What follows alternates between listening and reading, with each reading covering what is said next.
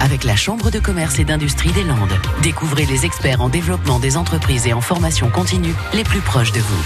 7h21 sur France Bleu Gascogne. Direction Mousteil tout de suite pour vous faire découvrir une épicerie dont la survie dans la commune doit son salut à une fille du pays qui s'y investit. Avant de travailler là, elle était employée dans une station-service toute proche. Elle nous raconte ça.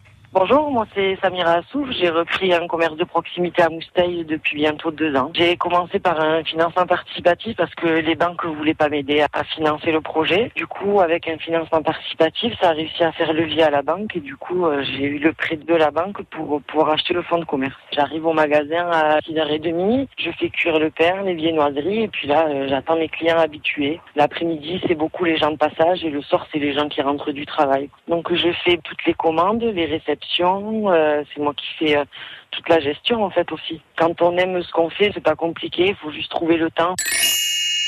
Le plus de plaisir qui me procure cette activité professionnelle, c'est les gens, en fait, pouvoir discuter avec les gens, être là pour eux, les aider, leur rendre service. Le matin, il y a un groupe là de 10 personnes qui sont à la retraite, qui restent là de 8h30 à 9h.